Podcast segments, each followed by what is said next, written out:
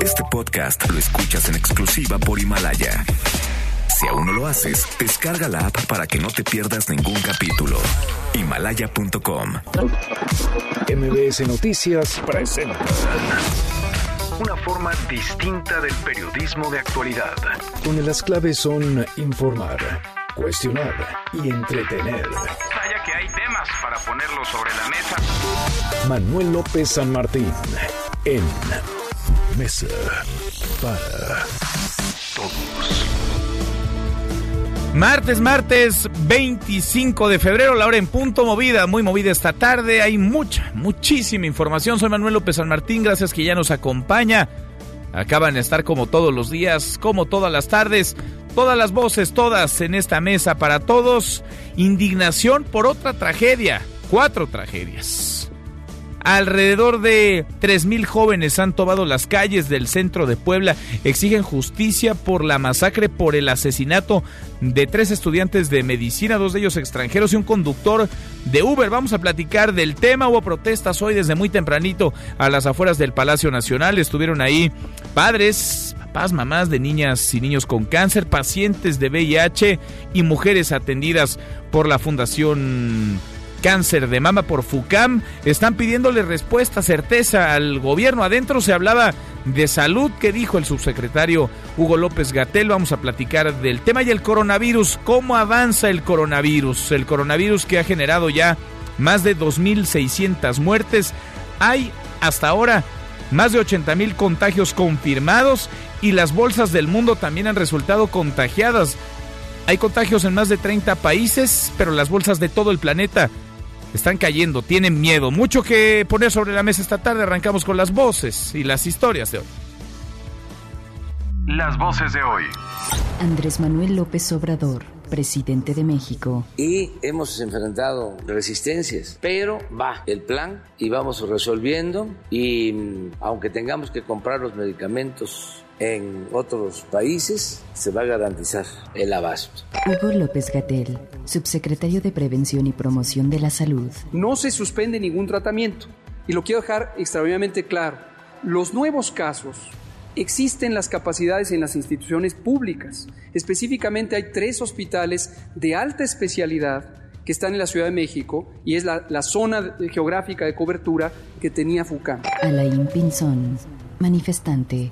Unimos las tres plataformas, cáncer de mama, cáncer de niños y VIH, que es los que se están presentando con el tema de desabasto y falta de atención integral por el Estado. Claudia Sheinbaum, jefa de gobierno de la Ciudad de México. Hay experiencia, se está preparado, pero no por eso quiere decir que pues, no lo estamos atendiendo. Hay reuniones de planeación en este caso y de coordinación y se va a dar a conocer en su momento ya muy pronto para que la gente sepa cuáles son de manera muy clara las consideraciones que hay que tomar en estos casos. Son las voces de quienes hacen la noticia, los temas que están sobre la mesa y estas las imperdibles. De hoy le entramos a la información.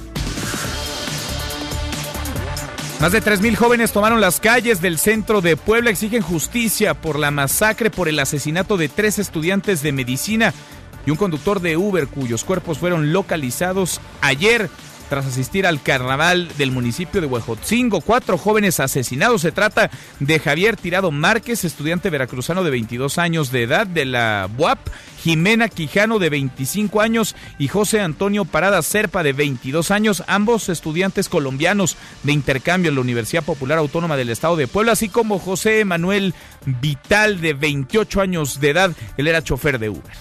Sobre el tema, el gobernador de Puebla, Miguel Barbosa, en el lugar común, promete que se va a esclarecer el caso. Asegura que hay detenidos. Ya esto dijo.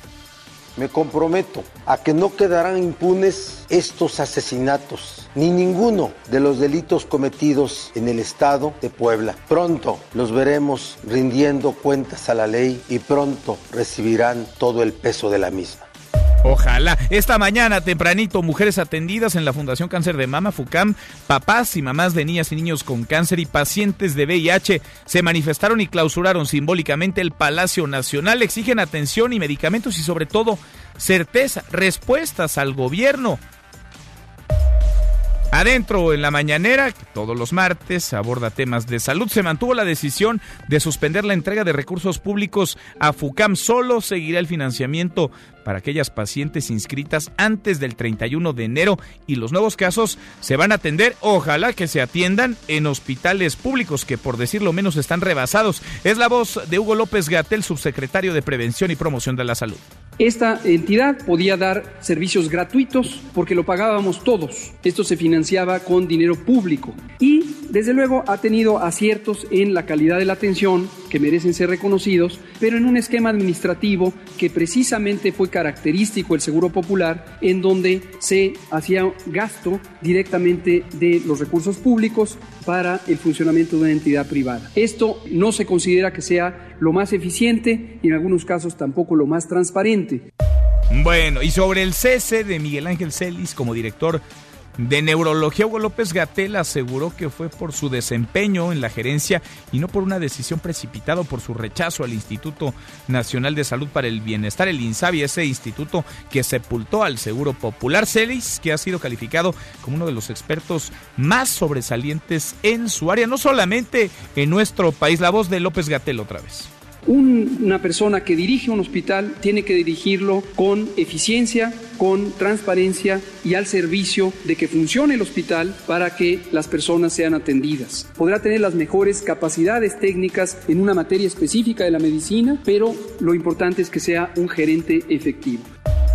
Bueno, ¿y hay gerentes efectivos? Manejando la salud hoy en este país. Hay gerentes efectivos en la Secretaría de Salud o una cosa es lo que dicen y otra es lo que hacen. Hasta el último reporte del coronavirus, el COVID-19, ha provocado la muerte de 2.705 personas y 80.350 casos confirmados de contagio en más de 30 países, 36 países hasta ahora. China lleva 2.563 muertes, seguido de Irán con 19, Corea del Sur 10 muertes. En Italia el número de es de 7 y hay 283 casos de contagio confirmados. Ahora también hay alerta en España, en donde se han confirmado cuatro casos. En Cataluña se analiza uno más en Madrid y se puso en cuarentena un hotel en Tenerife con mil turistas dentro. Sobre el coronavirus, López Gatel, el subsecretario López Gatel, aseguró que la advertencia de una pandemia está más dirigida a África que al continente americano. Afirma que México está libre de coronavirus y dice él, listos, preparados con los protocolos de vigilancia.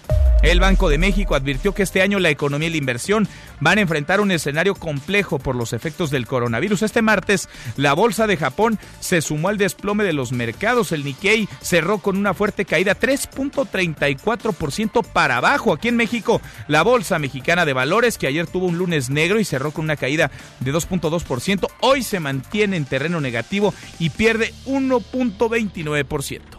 Confirmado la economía de México, mal y de malas, cayó el año pasado, cayó en 2019, perdió 0.1%, su primera contracción en una década. Son cifras actualizadas del INEGI que confirman la estimación que publicó en enero pasado.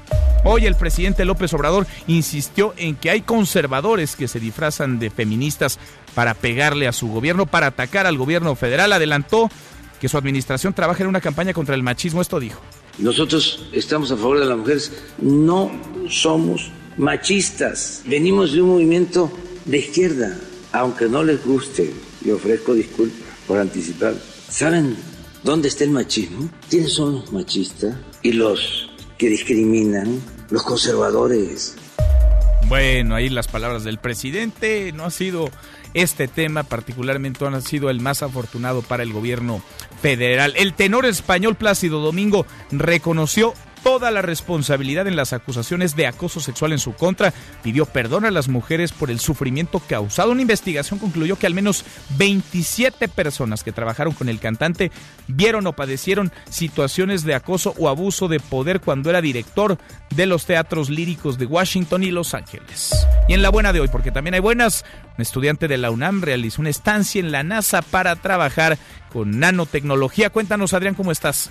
Adrián Jiménez, muy buenas tardes. Buenas tardes, Manuel. Un saludo afectuoso para ti y el auditorio. Durante 15 semanas, Genaro Soto Valle, alumno de la UNAM, realizó una estancia en el Centro de Investigación AMES de la NASA en el área de nanotecnología. El estudiante del Centro de Nanociencias y Nanotecnología de Ensenada, Baja California, fue el único mexicano en participar en ese proyecto. En su estancia efectuada entre agosto y diciembre del año pasado, Genaro Soto trabajó en dispositivos electrónicos utilizando impresoras 3D para la manufactura de un transmisor de nanotubos de carbono. El universitario, originario de Sinaloa, refirió que este proyecto es parte de otro mayor que tiene la finalidad de crear un sistema de manufactura en el espacio mediante la utilización de tecnología de impresión 3D. Con ello, la NASA busca producir herramientas e instrumentos en la estación espacial en lugar de fabricarlos en la Tierra y enviarlos en cohetes, proceso que implica un gasto de varios cientos de millones de dólares, informó Adrián Jiménez.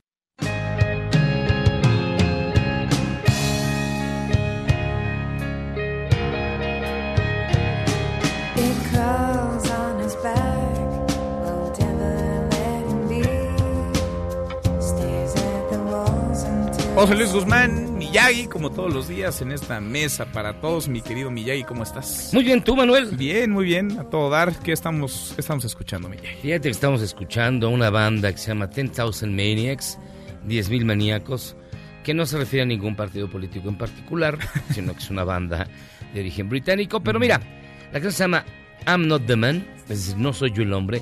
Y es una canción que habla sobre la pena de muerte. Ok.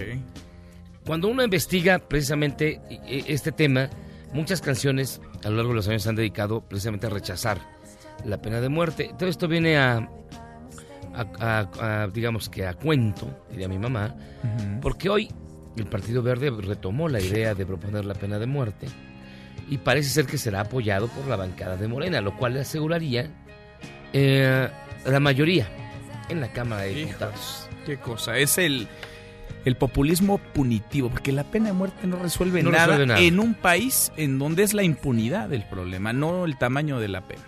Porque ahora lo que vamos a ver y lo que han criticado mucho los defensores precisamente de evitar la pena capital es cuántos inocentes han sido ejecutados, únicamente en esta ansia o esta ansiedad de venganza, que no es de justicia. Y, en un, y eso pasa en los Estados Unidos, que tiene un sistema judicial con muchísimos filtros. Bueno, en México, donde la impunidad es rampante, donde el sistema judicial es, está para llorar y no se castigan los casos o no se denuncian, ¿quiénes van a acabar siendo ejecutados en caso de que se aplicase? Quiero decir, previendo esta idea que suena absurda, imagínate lo que va a pasar en este país si se llega a implantar la pena de muerte. Que sería un retroceso, vaya, tendríamos que caminar en sentido contrario. Hay muchísimo enojo, hay agravios, indignación. Claro por supuesto que más que justificada porque el sistema no ha hecho lo que tiene que hacer y aparecen los oportunistas entonces, ¿no? Aparecen quienes plantean la pena de muerte, es el oportunismo político, el lucro con la tragedia.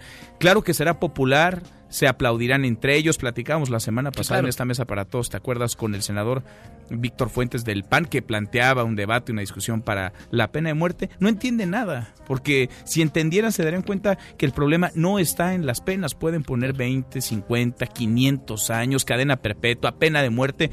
El problema está en la impunidad y que el 95% o más de los delitos no tengan castigo y no haya consecuencia es lo que permite que haya repetición, que haya feminicidios, que haya homicidios, que siga la delincuencia rampante en México.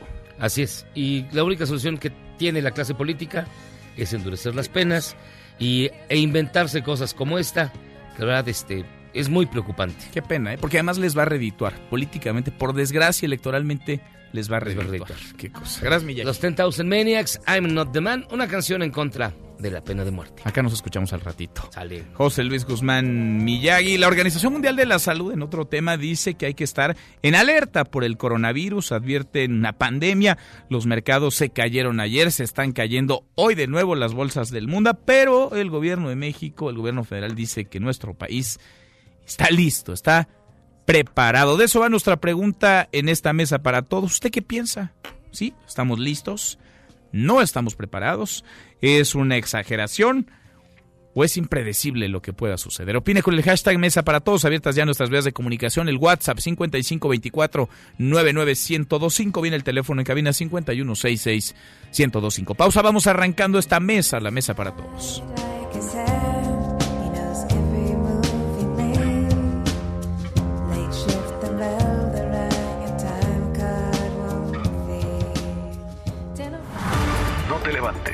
Podrías perder tu lugar en la mesa para todos. Con Manuel López San Martín. Regresamos. Este es su archivo muerto en Mesa para Todos. Testigo anónimo de la ejecución de Julius y Ethel Rosenberg en la silla eléctrica. Ambos fueron acusados de espionaje en favor de la Unión Soviética. Luego se demostró que siempre fueron inocentes y su juicio estuvo plagado de antisemitismo. 25 de febrero 1953. He died quickly. There didn't seem to be too much life left in him when he entered behind the rabbi.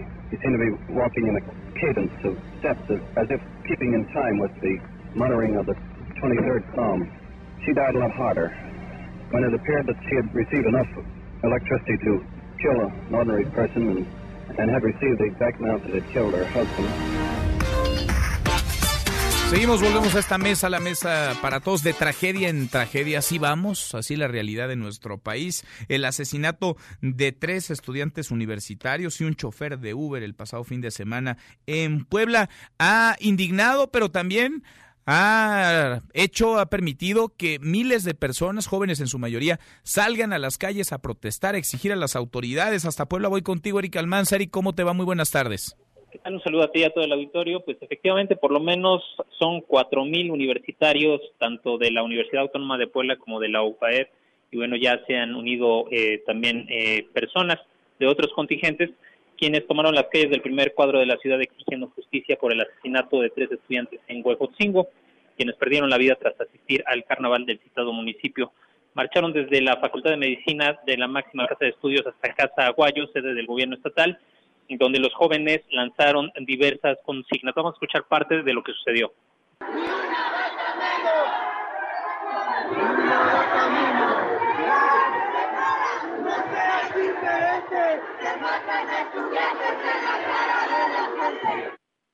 Pues este reclamo se da eh, luego de que este martes se encontraron los cuerpos sin vida, este lunes de hecho, perdón, eh, se encontraron los cuerpos sin vida de tres estudiantes universitarios y un conductor de la plataforma Uber, específicamente en Santana, Chalmimiluco, Huejotzingo.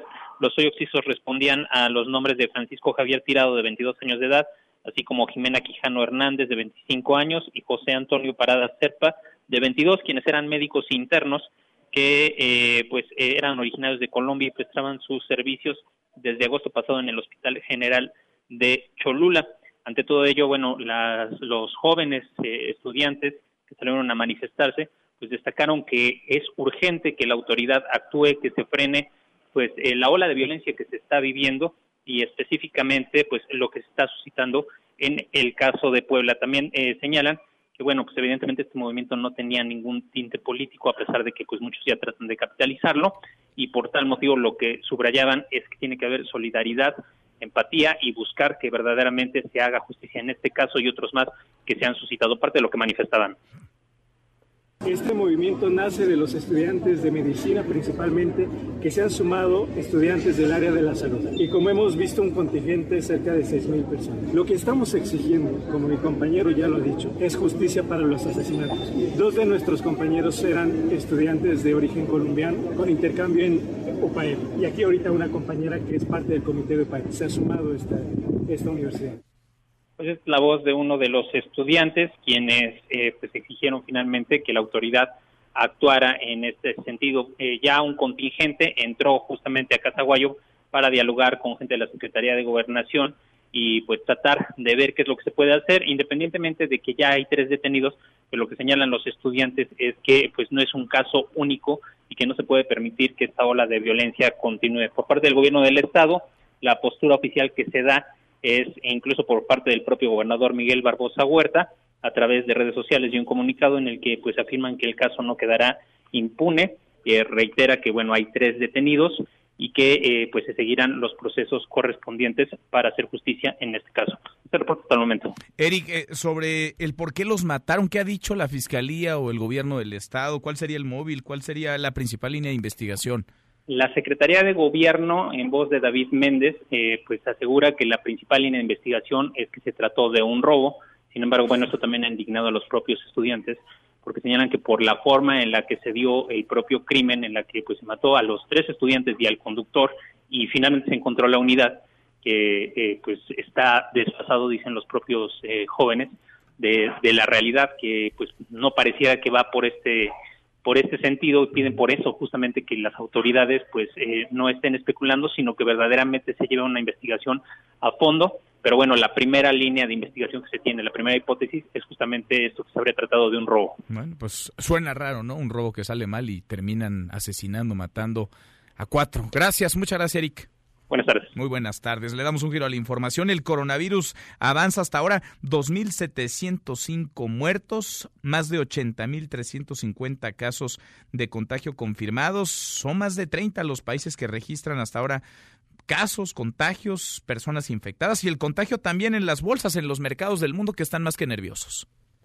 Este nuevo virus en un mercado de abasto en una ciudad de China, Wuhan, un mercado de uh, mariscos, pasó del animal vivo o muerte al ser humano.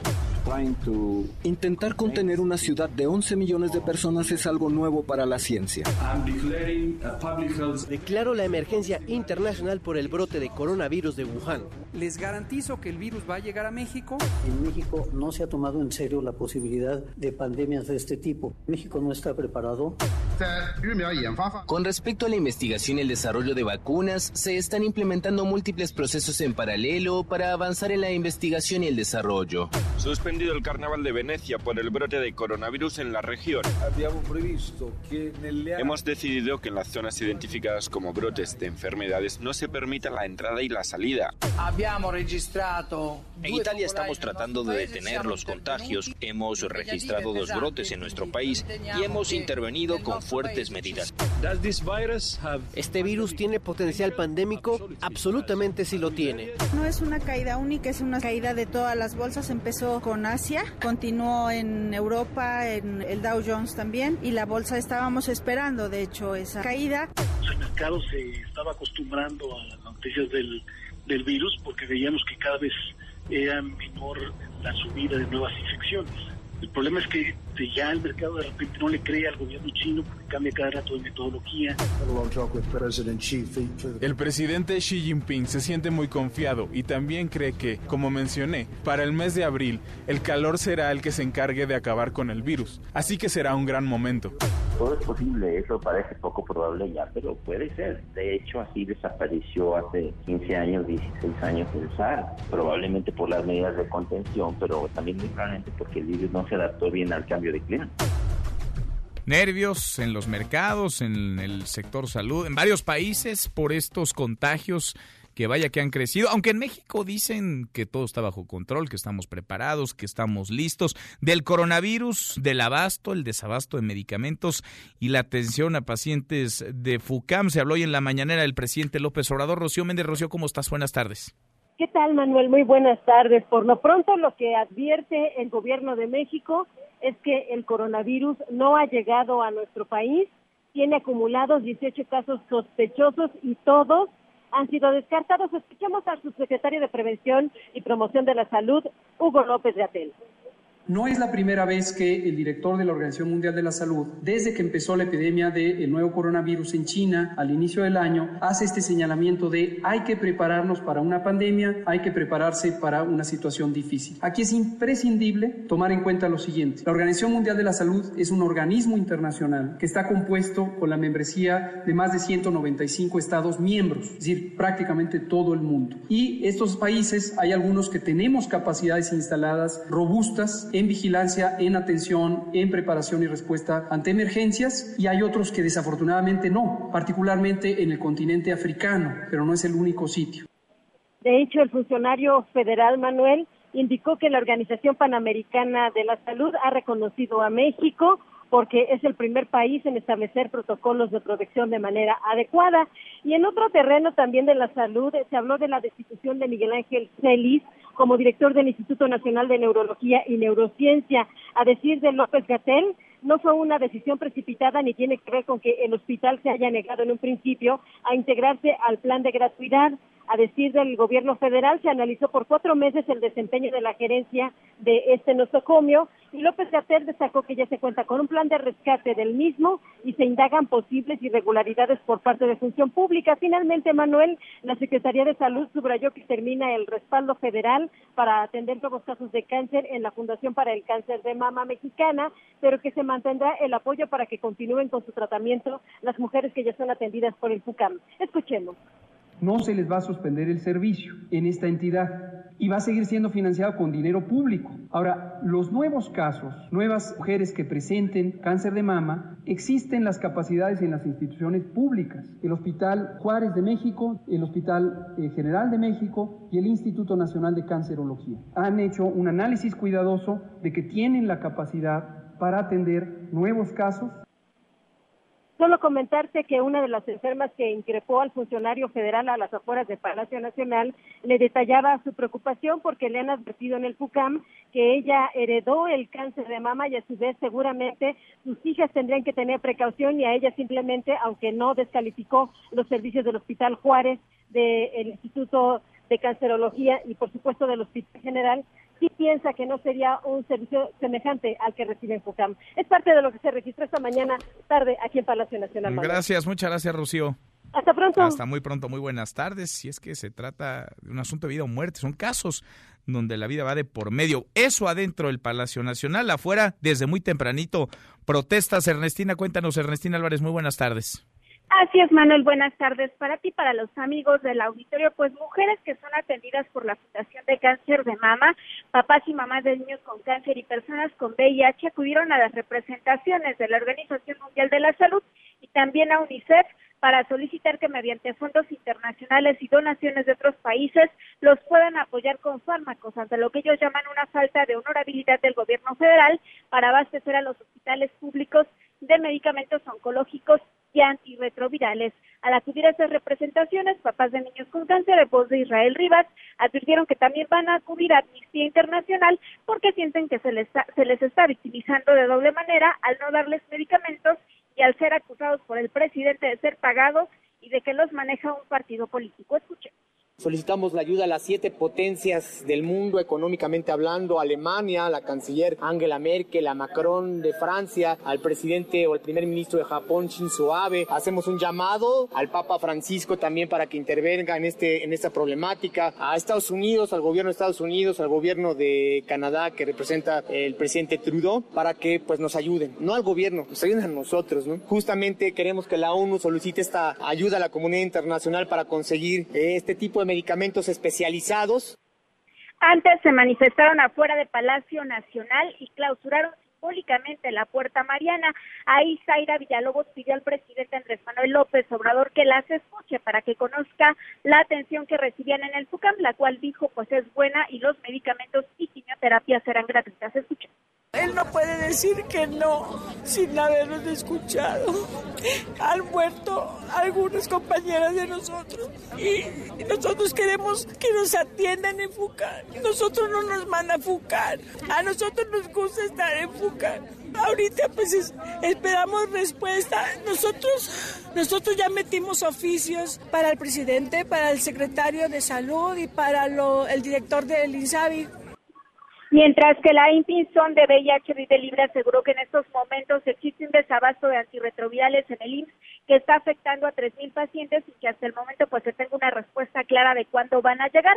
Los papás de niños con cáncer invitaron a las mujeres con cáncer y a las personas con VIH a presentar amparos y no a través de los abogados de un partido político, sino con la barra mexicana de abogados con quienes pues señalaron se van a reunir el próximo viernes.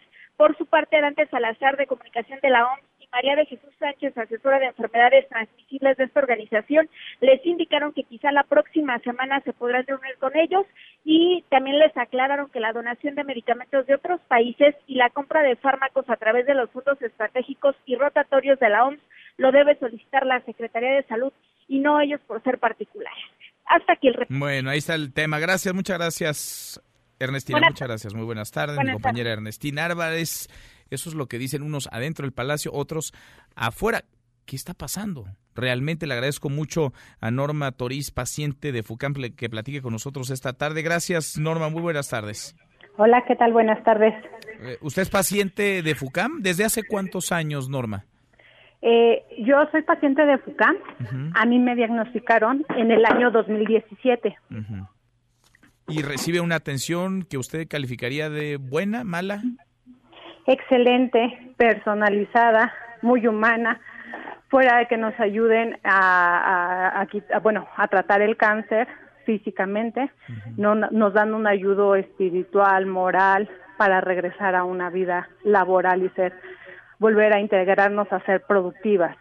¿Qué ha pasado dentro de FUCAM y con ustedes como pacientes en estas últimas semanas, luego de que pues eh, primero hubiera mucho ruido y eh, diría también muchas contradicciones desde el propio gobierno. Ahora dice el subsecretario de Salud, el subsecretario de Prevención y Promoción de la Salud, Hugo López Gatel, que se va a seguir el financiamiento de las pacientes inscritas, pero siempre y cuando hayan estado inscritas antes del 31 de enero, los nuevos casos se van a atender en hospitales públicos. ¿Cuál es el sentir adentro de FUCAM? ¿Qué es lo que les dicen a ustedes?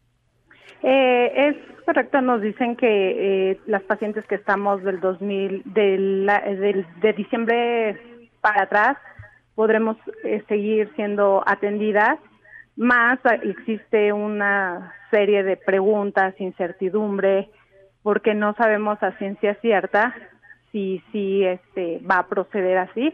Hay muchos casos de reincidencia, entonces también para ella pues requerimos el apoyo y no sabemos si vamos a seguir contando con el mismo por no ser pacientes de, no, o sea, por ser pacientes más bien del 2020 en adelante, ¿no? ¿Se han reunido ustedes con autoridades de salud para que justamente puedan atender estas preguntas y les den certeza a ustedes? Ayer eh, se hizo una petición igual en la Secretaría de Salud, pero pues no hay una respuesta. Hoy vamos, fuimos a Palacio Nacional a hacer la petición para que el INSABI, brinde el apoyo a FUCAM para que las chicas sigan recibiendo su tratamiento, ¿no? Como en su momento lo brindó el Seguro Popular. Mm. ¿Alguien las recibió hoy ahí en el Palacio Nacional? No, nadie. No recibimos ninguna respuesta. Nada, cero respuesta. Nada, cero. Cero respuesta. Ahora, eh, son miles de mujeres las que han pasado por FUCAM, las que han salvado la vida en buena medida por los tratamientos correctos, eficaces y por desgracia, pues el cáncer no avisa, se puede prevenir, pero no avisa y podrá haber miles de mujeres que en los próximos meses, años puedan ser víctimas del cáncer, tengan que librar esta durísima batalla. ¿Qué les dirías a ellas, Norma, a quienes pues ya no podrán ser atendidas por FUCAM? Eso dice el gobierno federal, tendrán que ir a hospitales del sector salud. Lamentablemente el cáncer no espera, es una es urgente que les empiecen a dar seguimiento y prioridad en los hospitales. Eh, me gustaría que hubieran, eh, no sé, que primero hubieran visitado algún cancerología, por ejemplo, para que vean la capacidad que tiene para pacientes, si es posible que puedan seguir integrando pacientes de FUCAM. De verdad, los hospitales están saturados, hay mucha demanda, el cáncer no espera, el cáncer avanza y pues lamentablemente no contarán con el apoyo de, del gobierno y pues, ¿qué les puedo decir? Que tienen que tener fe en algún ser superior para que puedan seguir este proceso. Es un proceso muy difícil y sin el apoyo, pues ya te imaginarás. Durísimo de por sí es durísima la batalla como para andar persiguiendo a las autoridades y que ofrezcan claridad, que les den certeza, que contesten las muchísimas preguntas que están en el aire. Norma, gracias por platicar con nosotros esta tarde. Hasta luego. Gracias, muy buenas tardes. Norma Toriz, paciente de FUCAM. Israel Rivas es papá de Dan, una pequeñita que libra una durísima batalla contra el cáncer. Israel ha estado protestando a las afueras del Palacio Nacional, como otros tantos papás y mamás, en el aeropuerto, en el Senado. Vaya, no hayan qué hacer para ser no solamente escuchados, para ser atendidos, para que les den claridad. Israel, ¿cómo te va? Muy buenas tardes. Manuel, buenas tardes, como siempre, a tus órdenes. Gracias, muchas gracias, Israel. Primero, lo primero, déjame preguntarte, hablábamos la semana pasada, ¿ya hay certeza, tienen la claridad de que llegaron las medicinas que les prometieron llegarían desde hace 15 días? ¿Están ya las dosis de quimioterapia para sus hijas e hijos? Fíjate que lo que nos reportan de diversos eh, eh, hospitales del país es que estas dosis no han llegado, ¿eh? eh no habían llegado hasta hoy. Llegaron, sí, de ayuda internacional, de organizaciones de la sociedad civil, como donaciones, pero no de parte del gobierno, esto lo quiero subrayar. No han llegado, y tampoco se las han querido mostrar, porque justo la semana pasada, hace ocho días, Israel, ustedes se levantaron el lunes de la semana pasada de la Secretaría de Gobernación, pedían que les mostraran las medicinas que aseguraron los funcionarios estaban en Cofepris, ¿ya se las enseñaron? ¿No se las han querido enseñar? Justamente hoy también fue el mismo reclamo, queremos ver los medicamentos. Y fíjate, Manuel, que casualmente no nos han llamado nuevamente estas mesas de atención, porque saben que no les ha llegado el medicamento. Si analizamos el discurso del presidente, siempre es a futuro. Ya van a llegar los medicamentos, ahí vienen los medicamentos, ya para diciembre estarán los medicamentos. Pero no hay nada contundente, es decir, ellos anunciaron, que es bien curioso lo que anuncian en, en este comunicado que mandó la Secretaría de Salud hoy por la noche, diciendo que ya habían llegado 30 mil dosis al país. ¿Sabes tú qué representa estas 30 mil dosis? Es muy poco de medicamento y más o menos de un solo medicamento. Se utilizan de 4 mil a 5 mil dosis en hospitales como el, nuestro, el Federico Gómez al mes, digamos de vincristina, pues 7 mil dosis de diversos medicamentos. Es muy, muy pobre la cantidad que llegó y esto nos desalienta porque quiere decir que están eh, consiguiendo este medicamento a cuenta gotas, ¿eh? A, cuenta, gotas. Desde la semana pasada que hablamos al día de hoy, Israel, ¿los ha recibido alguien en el sector salud? No, absolutamente nadie. Se nos había dicho en gobernación que nos iban a recibir de la Secretaría de Salud. Y bueno, pues hasta el día de hoy, nada, ¿eh? Absolutamente nada. Me llama la atención esto. Y me llama la atención lo que el doctor Hugo López Gatel dijo precisamente ayer, ¿no? Que somos cinco solamente y que y que no representamos o que estamos siendo autodenominados y supuestos padres con niños con cáncer, como si pusiera en tela de juicio que tenemos hijos enfermos. Justamente por eso, Manuel, hicimos un chat con 40 papás, varios medios de comunicación, eh, para que vean que no somos cinco, ¿eh? eh me parece fatal que se, esté, se nos esté vapuleando en la máxima tribuna del país ahora que es la mañanera y que se nos esté denostando y utilizando el poder público, el poder del Estado que es inmenso contra simples padres con niños con cáncer. Ustedes que están pidiendo respuestas, que van, protestan, que persiguen funcionarios, ahora son tachados Israel como adversarios del gobierno federal. Es increíble, sí, y así nos sentimos. Parece que nosotros somos enemigos de ellos por habernos sentado con a platicar, sí, lo aceptamos con varias fuerzas políticas del país para saber qué está pasando. Creo que en México hay libertad de reunión, hay libertad de pensamiento y no se está respetando y se nos está linchando, vuelvo a repetir, desde la máxima tribuna en el ejercicio de un derecho, ¿eh? Esto me parece muy grave. Qué duro. Sigamos platicando, Israel, te agradezco como siempre. Israel Rivas, papá de Dan, una pequeñita con cáncer que libra una batalla durísima, pues sí, persiguen, ruegan, están implorando certeza y claridad, medicamentos para sus hijas e hijos. Y tienen, sí que tienen niñas y niños con cáncer, vaya falta de sensibilidad de quienes apuntan lo contrario. Cruzamos la media ya la hora con 39 pausa y volvemos con un resumen de lo más importante del día, esta mesa, la mesa para todos te levantes. Podrías perder tu lugar en la mesa para todos. Con Manuel López San Martín. Regresamos. Qué calor en la ciudad. Día complicado a la vista. Hoy se prevén cinco movilizaciones en la Ciudad de México. Cuauhtémoc, Xochimilco, Benito Juárez y Tláhuac son las alcaldías que podrían presentar diversas afectaciones. El C5 capitalino recomienda tomar previsiones. Seguimos, volvemos a esta mesa, la mesa para todos, cruzamos la media ya la hora con 41, vamos con un resumen de lo más importante del día. Resumen nacional. Bueno, son ya más de 80 mil los casos de contagio de COVID-19 en 36 países, la mayoría de estos 77.660 se ubican en China, donde la enfermedad ha causado 2.563 muertes. De igual forma, se advierte que Japón, Corea del Sur, Irán e Italia son los países que registran un importante aumento en los contagios. Suman solo entre estos cuatro países 2.159 casos confirmados en las últimas 24 horas. Bueno, y el viceministro de Salud de Irán, quien estaba al frente de las acciones para enfrentar el coronavirus, ha resultado infectado en esta emergencia. También el gobierno de Teherán informó que el número de víctimas mortales se incrementó a 15 de 95 casos que hay confirmados de COVID-19. Por su parte, Emiratos Árabes Unidos prohibió todos los vuelos a Irán o desde esa misma nación, solo un día después de que se confirmó la propagación del coronavirus por varias naciones de Oriente Medio. Cabe recordar que los Emiratos Árabes cuentan con las líneas aéreas más importantes de la región, movilizan un promedio de 80 millones de personas cada año.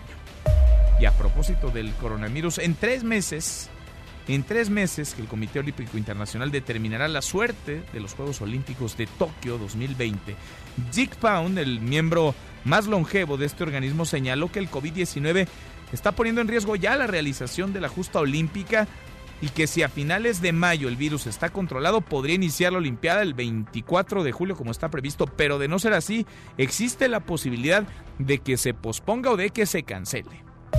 El mayor riesgo para la estabilidad financiera son los ciberataques. Esto lo afirma el eh, secretario de Hacienda Arturo Herrera en referencia al hackeo que sufrió ayer la Secretaría de Economía. Antes habría sufrido uno muy similar. Petróleos Mexicanos se manifestó por fortalecer todos los días la ciberseguridad.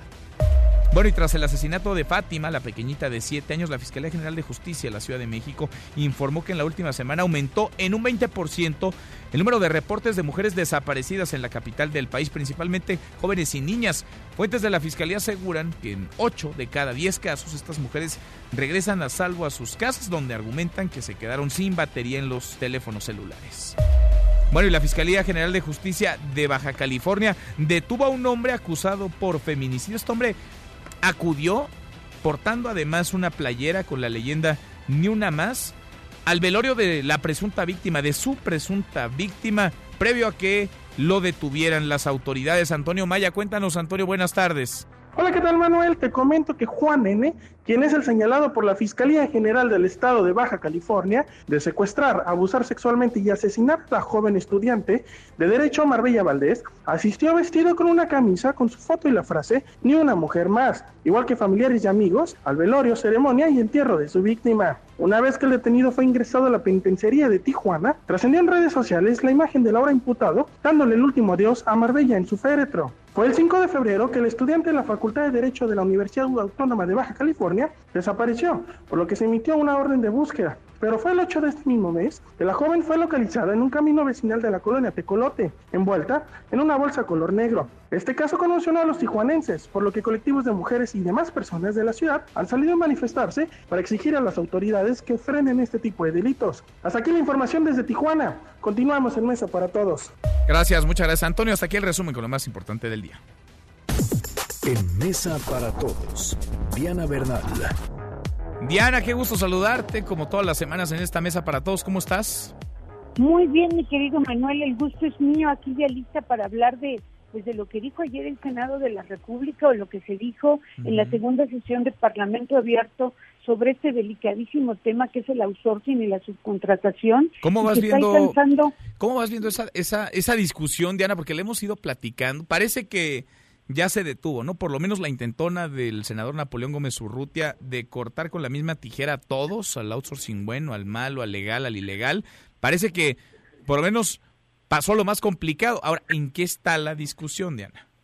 Sí, exactamente, sí. Antes quisiera hacer un comentario de eso. Efectivamente, cuando se trata de un outsourcing que le llaman ahora terciarización o que es intermediación laboral, o sea, empresas que proporcionan personal, en este caso, pues se podría decir que el outsourcing no es malo en sí, ¿En qué está la discusión ahorita? La discusión está en cómo combatir el outsourcing que sí se está viendo malo. Ayer dieron algunos datos alarmantes, Manuel, no sé si incluso ya los hayan dado a conocer, pero por ejemplo, se habla de que aproximadamente son 8 millones 200 mil empleados los que trabajan en esquema de subcontratación y que son 22 mil millones de pesos los que está perdiendo el Seguro Social. ¿Cuál es el mayor problema? El mayor problema es que si se subcontrata personal, eh, la empresa que subcontrate eh, em, registra a los trabajadores con un salario menor y esto lleve a un pago menor de cuotas del Seguro Social, que es lo que critica mucho con razón el senador Germán Martínez, porque esto lo que hace es erosionar las finanzas. Ahora, hay otro outsourcing que es delincuencial y que ayer el senador Germán Martínez pues también habló de este outsourcing. ¿Cuál es ese, Manuel? Cuando yo no contrato una empresa de suministro personal, sino yo hago una empresa facturera fantasma o hago una sociedad cooperativa y entonces meto a los empleados, empleados comunes y corrientes, como socios. Entonces, al ser socios, por ejemplo, de una cooperativa, no pagan ni impuestos sobre la renta, ni tampoco van a tener ninguna prestación por no pagar cuotas del Seguro Social. Entonces, eh, se va a discutir artículo por artículo, porque lo que ofrecieron los empresarios y también la secretaria Luisa María Alcalde es hacer una revisión exhaustiva para realmente encontrar la forma de cerrarle la puerta al outsourcing indebido que perjudica los derechos de los trabajadores y mina las finanzas de fiscales del Servicio de Administración Tributaria. Ahora, lo que vale la pena es que se están escuchando varias voces, ¿no? Ya no solamente es la de una persona, la visión que pueda tener esa persona, los enemigos o las agendas que puede estar abanderando esa persona. Están ya ahí, lo mismo el sector público, en muy diferentes niveles, pero también el sector empresarial y tendría que estar también los trabajadores, ¿no, Diana? El sector empresarial ha tenido un papel realmente excelente porque sí ha estado presente tanto el Consejo Coordinador Empresarial como con Camín. Y efectivamente lo que tú lo dices, los trabajadores debieran estar, pero realmente la visión de los trabajadores, pues creo que está siendo representada por los propios senadores que defienden la propuesta. ¿no? Básicamente.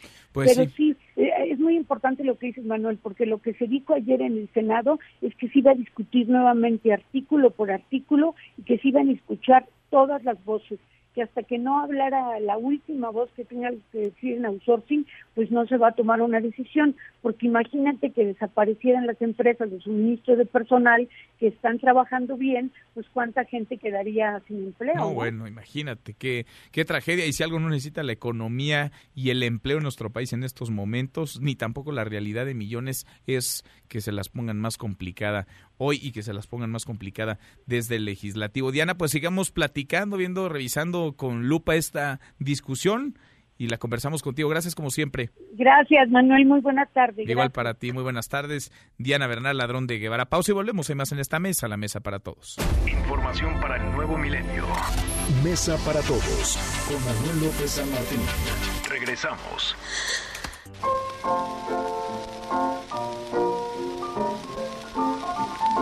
El 25 de febrero de 1925, Columbia Records hace la primera grabación musical eléctrica en Nueva York.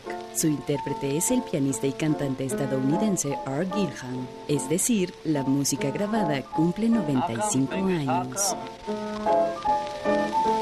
Hey, listen, Finger, just because Papa feels good and happy and so forth, is that any reason why you should continue to play the same? Los numeritos del día. Citlali Sainz, Citlali, qué gusto saludarte, ¿cómo estás?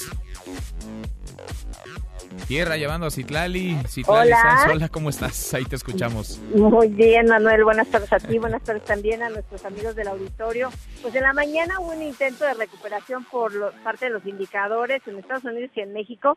Sin embargo, volvieron al terreno negativo. El Dow Jones Industrial pierde 3.25%, el Nasdaq 2.52% menos y también el S&P DMV de la Bolsa Mexicana de Valores continúa con esta tendencia negativa perdiendo 1.82%, se ubica en 43.033.44 unidades.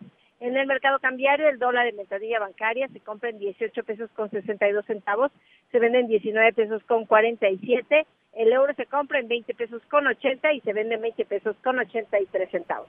Manuel, mi reporte al auditorio. Gracias, muchas gracias, Citlali. Muy buenas tardes. Buenas tardes. Economía y finanzas con Eduardo Torreblanca.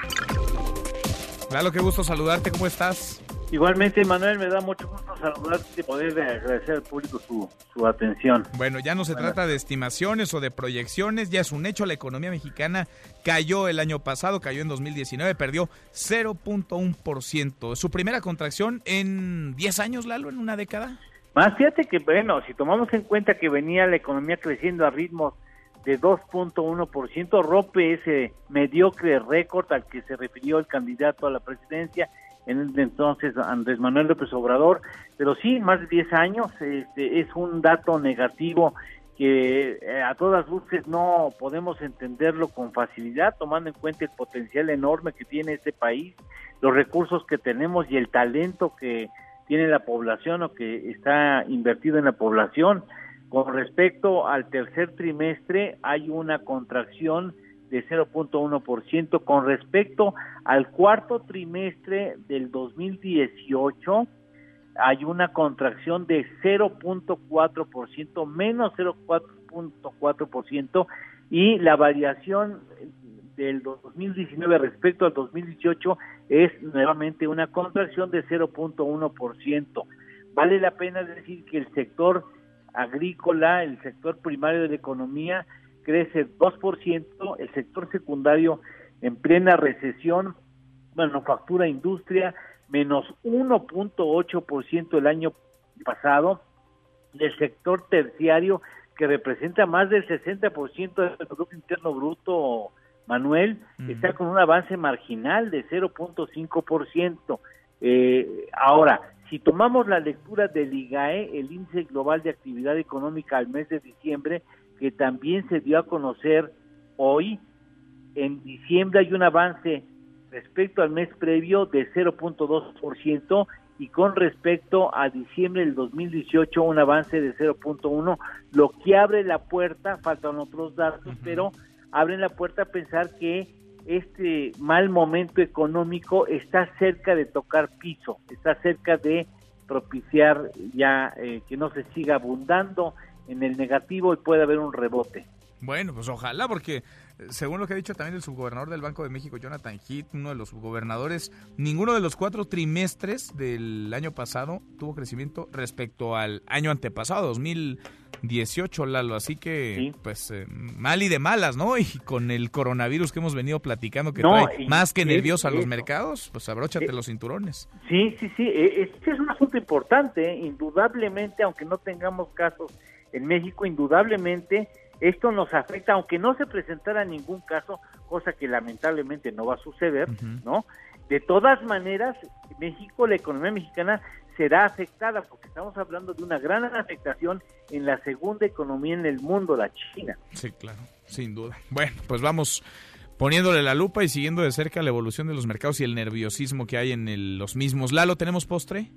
Por supuesto, ya que hablamos del Producto Interno Bruto, el Producto Interno Bruto per cápita, el promedio que nos tocaría si todo el mundo ganara promedios, eh, el mejor ingreso per cápita lo obtuvo la administración de Manuel Ávila Camacho, tiempo durante el cual se incrementó 112% el Producto Interno Bruto per cápita, y el peor fue para José López Portillo, donde el Producto Interno Bruto per cápita bajó 5.3%. 5.3%. Sí. Claro, un abrazo, gracias. Manuel, muchas gracias, buenas tardes, buen provecho. Muy buenas tardes también para ti, es Eduardo Torreblanca. Con él cerramos esta primera hora saludando a nuestros amigos de Zacatecas. Zacatecas, allá nos escuchan a través de Sonido Estrella en el 89.9 de FM. Pausa, volvemos con la segunda de esta mesa, la mesa para todos. Información para el nuevo milenio. Mesa para todos, con Manuel López San Martín. Regresamos.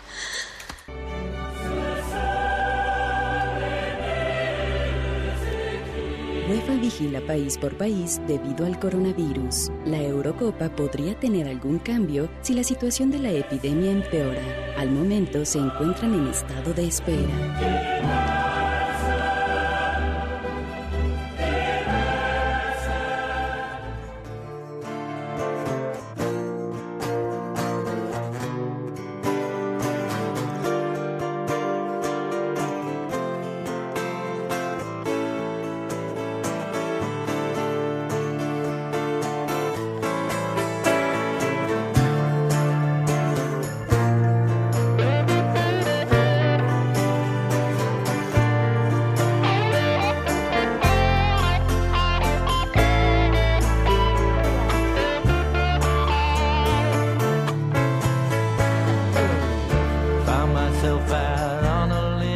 Arrancamos esta segunda hora, gracias que nos acompaña. La hora con tres minutos, movida, muy movida la tarde de este martes. Llevamos en martes 25 de febrero. Soy Manuel López San Martín, revisamos las redes, cómo se mueven las cosas en Twitter. De las redes a esta mesa, la mesa para todos. Caemos en las redes. Bueno, se está moviendo el hashtag Puebla y es que casi cuatro mil jóvenes tomaron las calles hoy del centro de Puebla, salieron a protestar, exigen justicia por el asesinato, la masacre de tres estudiantes de medicina y un conductor de Uber. Sus cuerpos fueron localizados ayer. Ellos habrían asistido el fin de semana al carnaval de Huejotzingo. Cuatro jóvenes asesinados, cuatro más que se suman a la estadística, al horror, a la espiral de violencia que se vive en nuestro país. Javier Tirado Márquez, estudiante veracruzano, 22 años tenía, estudiaba en la UAP. Jimena Quijano, 25 años, y José Antonio Parada Serpa, de 22. Ambos estudiantes colombianos estaban de intercambio en la Universidad Popular Autónoma del Estado de Puebla. Y José Emanuel Vital, 28 años de edad, un chofer de Uber. Hasta ahora, las eh, primeras eh, conclusiones o las principales líneas de investigación de la Fiscalía del Estado de Puebla apuntan hacia un robo, un robo que habría salido mal y tan descompuesta está la cosa que un robo que sale mal termina en asesinato, en la muerte de cuatro personas. Hashtag gobernador de las mujeres. Esta tendencia que ha llamado la atención porque, vaya, está levantada, inflada de manera artificial. Se ven bots y tweets prácticamente idénticos. El mismito mensaje para ensalzar al gobernador del Estado de México, Alfredo del Mazo, que no se nos olvide que en el Estado de México es la segunda entidad donde más mujeres son asesinadas en nuestro país, después de Veracruz nada más, en el Estado de México. No sabemos si son los propios, si son sus amigos queriéndole hacer un favor, o si son los adversarios, sus enemigos, queriendo ponerlo en el radar. Lo que es un hecho es que muy poco habría que presumir en el Estado de México, particularmente en el tema de los feminicidios, de la violencia hacia las mujeres. Apenas ayer le contaba el caso de dos chicas, de dos mujeres que fueron abandonadas, sus restos abandonadas luego de ser asesinadas en Ecatepec, uno de los municipios más peligrosos de todo el país. Hashtag Plácido Domingo. Plácido Domingo, que ha reconocido toda la responsabilidad en las acusaciones de acoso sexual en su contra, pidió perdón incluso a las mujeres por el sufrimiento causado, perdón y reconocimiento después de una investigación que lo desnudó y que lo retrató. Al menos 27 personas que trabajaron con él vieron o padecieron situaciones de acoso o abuso sexual y de poder cuando era director de los teatros líricos en Washington y en Los Ángeles. Se mueve además el hashtag Niños Mañanera. Hoy estuvieron unos niños, unos pequeñitos reporteros de Periscopio Espacio de Veracruz. Ayer habían asistido al Palacio Nacional, pero ayer el presidente no les dio la palabra. Bruno Segura es un reportero de 10 años y Andrea Silva tiene 12 años. Vamos a escuchar primero a Bruno lo que le dijo el presidente, lo que le dijo al presidente, porque ayer no le dieron la palabra, no pudo hacer uso de la voz. Hoy que sí, Así comenzó su intervención frente a López Obrador. Primero quiero agradecerle, señor presidente, por concederme la palabra. Ayer sí me sentí un poco decepcionado, pero hoy es otro día y usted ha demostrado ser muy perseverante. Y yo también lo soy, y por eso es que estoy aquí. Y le dieron la palabra y cuestionó al presidente López Obrador sobre un asunto particular, el cierre de una radio infantil en Veracruz. Andrea Silva le planteó esto una pregunta bastante abierta, una oportunidad, pues, incluso para el presidente López Obrador, que así, así se escuchó en la mañana. Adelante. Hola, buenos días. Soy Andrea Silva, tengo 12 años y represento el medio Periscopio Espacio de Jalapa, Veracruz. Las niñas y niños queremos participar, ser tomados en cuenta, plantear propuestas. Por favor, dirijo un mensaje a los niñas y las niñas sobre lo que nos toca hacer para contribuir en el desarrollo de nuestro país. Gracias por recibirnos. Sí, ¿qué les toca hacer? Bueno, este, portarse bien, todos aportarnos bien, hacerle caso a las mamás, a los papás, sobre todo a las mamás. Bueno, parte la respuesta hoy del presidente López Obrador en la mañanera frente a estos pequeñitos, estos reporteritos, estos niños reporteros de Periscopio Espacio en Veracruz. Hashtag coronavirus, el coronavirus que hasta ahora pues eh, no deja de avanzar, al contrario, son 2.705 las personas fallecidas y 80.350 los casos confirmados de contagio en más de una treintena de países, en 36 países, pero el coronavirus que ha contagiado también a los mercados, que ha colapsado, ha hecho bajar a las bolsas del mundo, empieza a poner también muy nerviosos a los integrantes del Comité Olímpico Internacional. Por eso también el hashtag Tokio. De eso y más platicamos con Nicolás Romay. Deportes. Con Nicolás Romay. Querido Nico, qué gusto saludarte. ¿Cómo estás? Bien, Manuel, me da mucho gusto saludarte a ti y a todo el auditorio que nos acompaña. Lo dices muy bien, la, la cosa se está complicando muchísimo, hay hermetismo y sobre todo después de la entrevista que Dick Pound, uno de los miembros más activos del Comité Olímpico Internacional, estima, ojo a esto, eh, que en un lapso de tres meses, tal vez dos meses, se va a decidir el destino de los Juegos Olímpicos de Tokio 2020, que están siendo amenazados por el coronavirus después de su rápida propagación de China.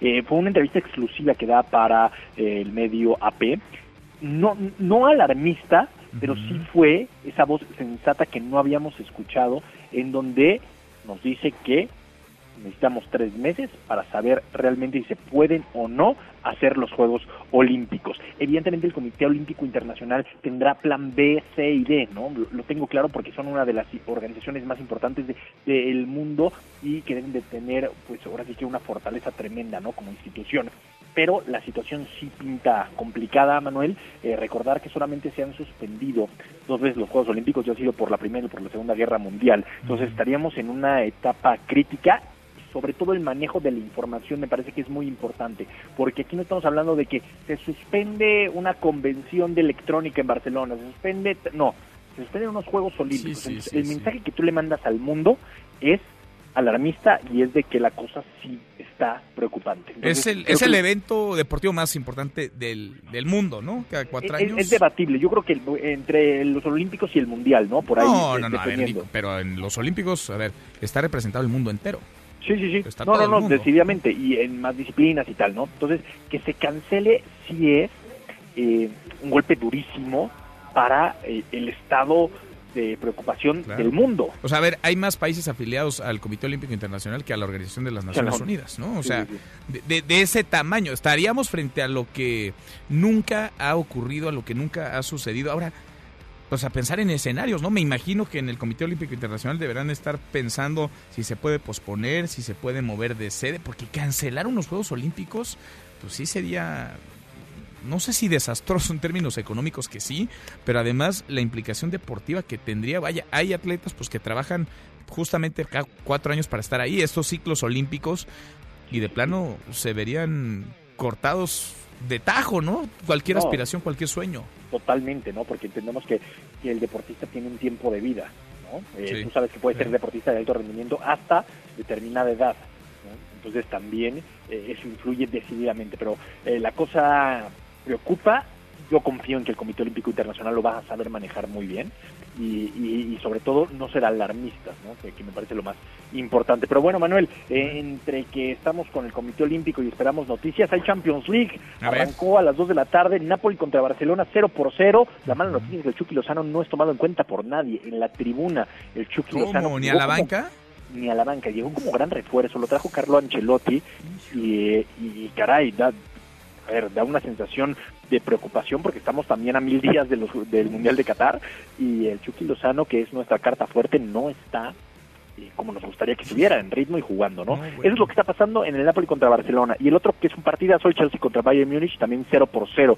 Eh, están arrancando esto, apenas comienza eh, la UEFA Champions League en su etapa más bonita. ¿no? La Que Champions, la Champions League. ¿Para ti te gusta más la Conca Champions, Nico? no, no, no, me gusta más la Champions League, ¿Sí? pero entiendo que, que nos tocó nacer en el continente americano, en CONCACAF, y tenemos Cruz Azul contra el Portsmouth United. Estos son los ¿De, octavos de final de dónde de es? vuelta. ¿Ese equipo de dónde es, Nico? El Portsmouth United de Jamaica, Ah. el equipo de Usain Bolt. Ok, ok. El equipo de, de Usain Bolt que fue al estadio, al, al partido de Sí, ida, cierto, sí. ganó el Cruz Azul 2 por 1 Ajá. el partido de ida y, bueno, quiere finiquitar la obra en la vuelta. Bueno, pues ahí está. Por la hazaña entonces el Cruz Azul, Nico. Pues No, más bien el Portsmouth United por la hazaña. Ok. Yo le quiero poner emoción, pero no No, te ponle emoción, hombre, sí. Está bien, hombre. Va por la hazaña el Cruz Azul. Exactamente. Este es el bueno, este es el torneo del, del Cruz Azul. Nico, en un Yo- ratito más los escuchamos. Será debatible, lo vamos a hacer en el programa. no Oh, sé pues. si a Cruz Azul ganando la Conca Champions va a tranquilizar a sus aficionados. lo que No creo, pero oye, todo ayuda, Nico. Todo ayuda, eso sí. Todo eso suma, sí, todo, ayuda. Abrazo, Nico, gracias. Abrazo, lo esperamos 3 de la tarde, marca claro. Saludos. Nicolás Romay con los deportes. Pausa antes una vuelta por el mundo de la mano de mi tocayo Manuel Marín y volvemos. Hay más en esta mesa, la mesa para todos. Internacional. Italia reconoció que la mala gestión de un hospital para tratar casos de coronavirus coronavirus COVID-19 llevaron a la crisis sanitaria que hoy enfrenta el país europeo. El primer ministro italiano Giuseppe Conte pidió calma ante la psicosis generada en gran parte del país. Estamos poniendo en marcha las medidas de seguridad más estrictas, por lo que estamos seguros de que gracias a nuestro fabuloso sistema sanitario seremos capaces de limitar la propagación del virus en los próximos días. un efecto contenitivo de la difusión del virus. Falleció a los 91 años el expresidente de Egipto, Hosni Mubarak, quien durante muchos años fue conocido como el faraón de la política egipcia. Mubarak gobernó el país desde 1981 y por 30 años impuso su mano de hierro hasta 2011, cuando la llamada primavera árabe logró su dimisión y posterior encarcelamiento. Durante muchos años, Egipto buscó la unificación de las naciones árabes y Mubarak no fue la excepción. Podrías perder tu lugar en la mesa para todos. Con Manuel López San Martín. Regresamos.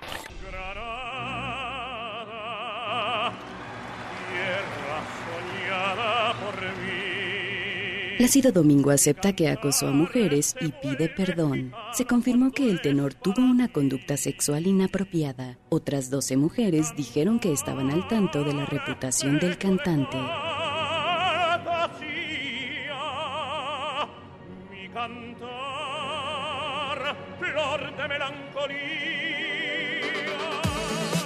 Seguimos, volvemos a esta mesa, la mesa para todos. En nuestro país matan a las mujeres por ser mujeres, 11 en promedio cada día. Los feminicidios no son nuevos, pero lejos de detenerse, de frenarse, han venido incrementándose en los últimos meses. No es responsabilidad, creo, de un solo gobierno, pero sí le toca al gobierno del presidente López Obrador poner el ejemplo, sentar las bases, escuchar, mucho más que hablar, escuchar los reclamos. Claro, también le toca a los gobiernos de los estados, municipales, a las instituciones, a los medios, a todos, a la sociedad completa.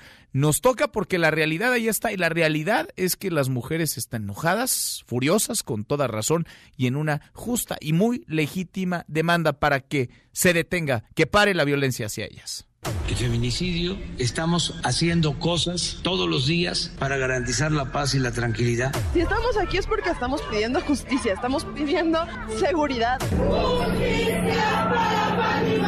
Yo sostengo que se cayó en una decadencia que tuvo que ver con el modelo neoliberal. Quiero insistir en que lo más importante para nosotros como Fiscalía es hacerle justicia a Fátima. ¡Vamos, chingados!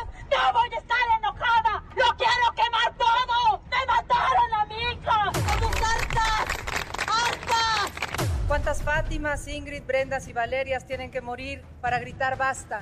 ¿Cómo sería México sin la presencia de las mujeres? La mesa directiva ha instruido garantizar el pago de las trabajadoras de nuestra Cámara. El 9, nadie se mueve. A mí me encanta ese día de un día sin mujeres, ojalá sea una semana. Para todas aquellas mujeres que se quieran sumar a este paro, pues que lo puedan hacer sin ninguna represalia. Todas las mujeres deben de participar con plena libertad, de manera voluntaria y decidida, y donde nosotros vamos a hacer un acompañamiento. No voy a auspiciar ni respaldar eh, movimientos que se disfracen de feministas. ¿Esta manifestación está siendo dirigida por los conservadores, presidente? Sí, ellos son los que considero están impulsando este movimiento.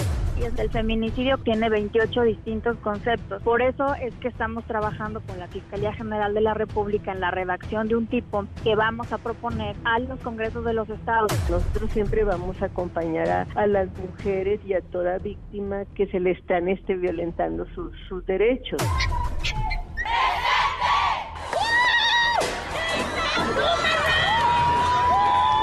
Las mujeres estamos dolidas, hartas. Abril, Ingrid, Fátima, junto con las miles de muertas, desaparecidas, violadas, maltratadas. Cada nuevo caso hace que la furia crezca. Debemos encontrar unidad en la lucha de las mujeres por la igualdad. Por supuesto que me solidarizo el 9 de marzo. El 9, nadie, se muere. Vaya, ahí está la realidad, la realidad que pasa por encima de discursos, de narrativas desde el gobierno, de los partidos políticos. Este es un movimiento independiente, el movimiento de las mujeres, el movimiento feminista, independiente por más que haya quienes se quieran colgar o por más que haya quienes lo busquen descalificar. Es un tema en el que no ha estado para nada bien parado el presidente López Obrador. Hoy habló del asunto en la mañanera. Rocío Méndez, Rocío, de nuevo, buenas tardes, ¿cómo estás? Hola Manuel, pues el primer mandatario, Andrés Manuel López Obrador, informó que alisa una campaña en contra del machismo. El presidente de la República llamó a que todo el mundo se manifieste. Este aclaró es un derecho, no una concesión y las libertades no se obtienen de rodillas, sino se ganan luchando de pie. En este marco, el presidente López Obrador Manuel contestó a las críticas del periódico español El País que cuestionan su editorialización en sus conferencias. El primer mandatario mexicano dijo que quiere hacer conciencia como cabeza de un movimiento de izquierda que dice siempre ha estado en favor de las mujeres. Vamos a escuchar. Nosotros estamos a favor de las mujeres, no somos machistas. O sea, venimos de un movimiento de izquierda. ¿Saben dónde está el machismo? ¿Quiénes son los machistas y los que discriminan? Los conservadores. Por eso, ahora que se ha generado toda esta polémica, nosotros lo único que pedimos es que todo el mundo se manifieste, es un derecho. Lo único que planteamos es no a la violencia, nada más. Eso es lo único. Y no a la manipulación, no al oportunismo. Si tienen problemas con nosotros que no se disfracen de feministas, porque es hasta inmoral, es por qué meterse en un movimiento legítimo. López Obrador Manuel aseguró que al frente de la jefatura de gobierno capitalina fue el primer gobernante en darle la misma participación a funcionarios públicos, mujeres y hombres, y la equidad también se refleja en su actual gabinete. Concluyó diciendo que en su gestión se ejerce la equidad de género en el otorgamiento de los programas sociales. Es el reporte al momento. Bueno, ahí está el tema. Gracias, muchas gracias, Rocío. Hasta pronto. Muy buenas tardes, Rocío Méndez. Le agradezco mucho a la presidenta del Instituto Nacional de las Mujeres, a Nadine Gassman, que platique con nosotros esta tarde. Gracias, Nadine, ¿cómo estás? Muy bien, Manuel, ¿tú cómo estás? Un gusto estar contigo y con tu auditorio. Igualmente, muchas gracias por platicar con nosotros. La realidad ahí está, los diagnósticos, hemos escuchado las cifras, los datos. Vaya, durísimo. ¿Harían desde el Instituto Nacional de las Mujeres un llamado a las eh, mujeres a sumarse a este día de paro, un día sin mujeres para el próximo 9 de marzo? Bueno, nosotros desde el Mujeres y desde el gobierno estamos llamando a que la, las personas, las mujeres se manifiesten, que los hombres tomen conciencia y que sigamos construyendo un país de igualdad. Como tú bien dices, los, eh, los números eh, eh, calan, ¿no? Los, eh, tanta desigualdad hace daño a las personas, a las familias, a las comunidades y al país. Y realmente eh, lo que el Instituto Nacional de las Mujeres hace todos los días es trabajar para que eh, desde el gobierno federal, en, eh, en digamos, coordinación con los con el legislativo, con el judicial a nivel estatal y municipal, nos hagamos esta pregunta, ¿qué hay que hacer para lograr la igualdad entre mujeres y hombres? ¿Qué hay que hacer en términos de programas, de inversiones, de acciones? Entonces sí, el llamado es a las mujeres para que paren, para que sean parte de este movimiento amplio, que es un momento de reflexión sobre todos los aportes que hacemos las mujeres, tanto en la fase pública como en la fase privada y va a ser muy interesante ver un día sin mujeres.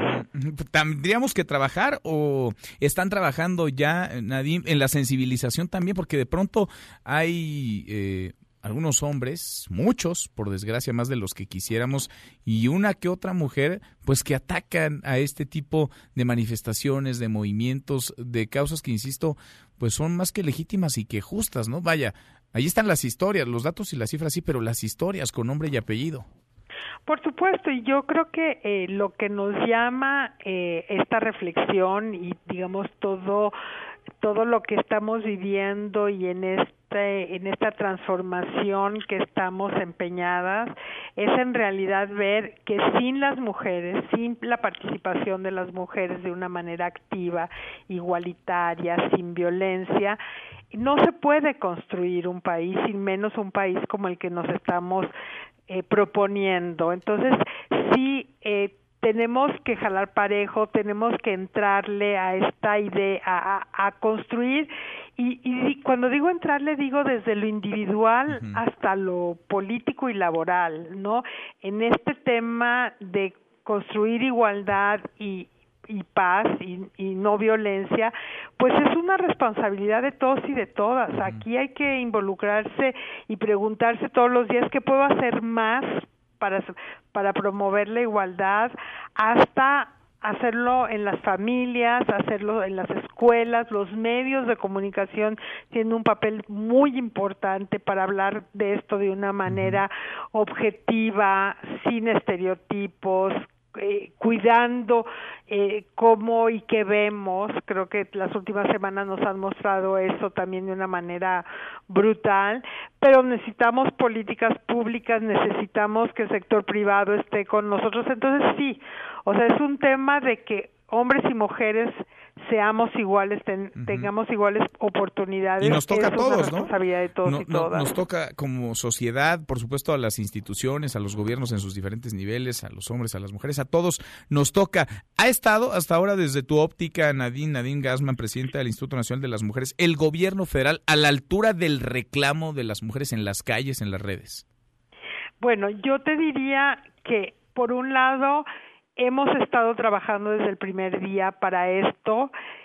No es suficiente, hay que acelerar y yo te diría que eh, el, el, el, gran movimiento interno, eh, la reunión del viernes llamada por la eh, secretaria Olga Sánchez Cordero, es sí estamos haciendo cosas, tenemos que consolidar, pero tenemos que acelerar y tenemos que también ver qué más podemos hacer. Porque primero porque es justo, porque el tiempo es importante, pero también porque nos están reclamando y estamos escuchando con mucha eh, con mucha atención lo que las jóvenes nos están diciendo. Aunque también se ha descalificado, ¿no? Nadine también se ha descalificado desde algunas dependencias del gobierno, porque hay otras que se han sumado a este movimiento. Pues yo te diría que en general ha habido una, una gran apertura, manifestaciones muy importantes eh, de los de, de los diferentes de las diferentes secretarías, también de los diferentes poderes. eh, en, en esto y como en todo hay diferentes opiniones, pero en general creo que a ver, que que que no es que estemos en contra, que nadie ha dicho estoy en contra de visibilizar el, papel y el lugar de las mujeres. Y yo creo que el, el, la gran fuerza de este movimiento es justamente eso.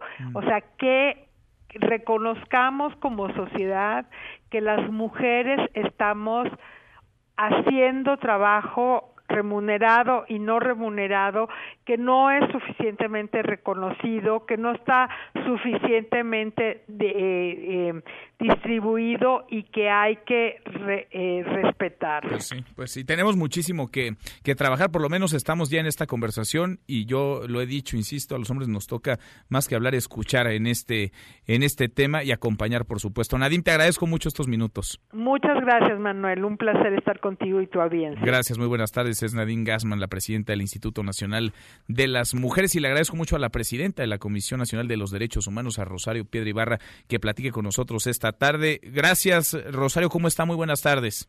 Muy bien, ¿y usted cómo está? Bien, muchas gracias. Contento de escucharla, la habíamos buscado durante mucho tiempo. Dimos con usted, gracias por platicar con nosotros esta tarde.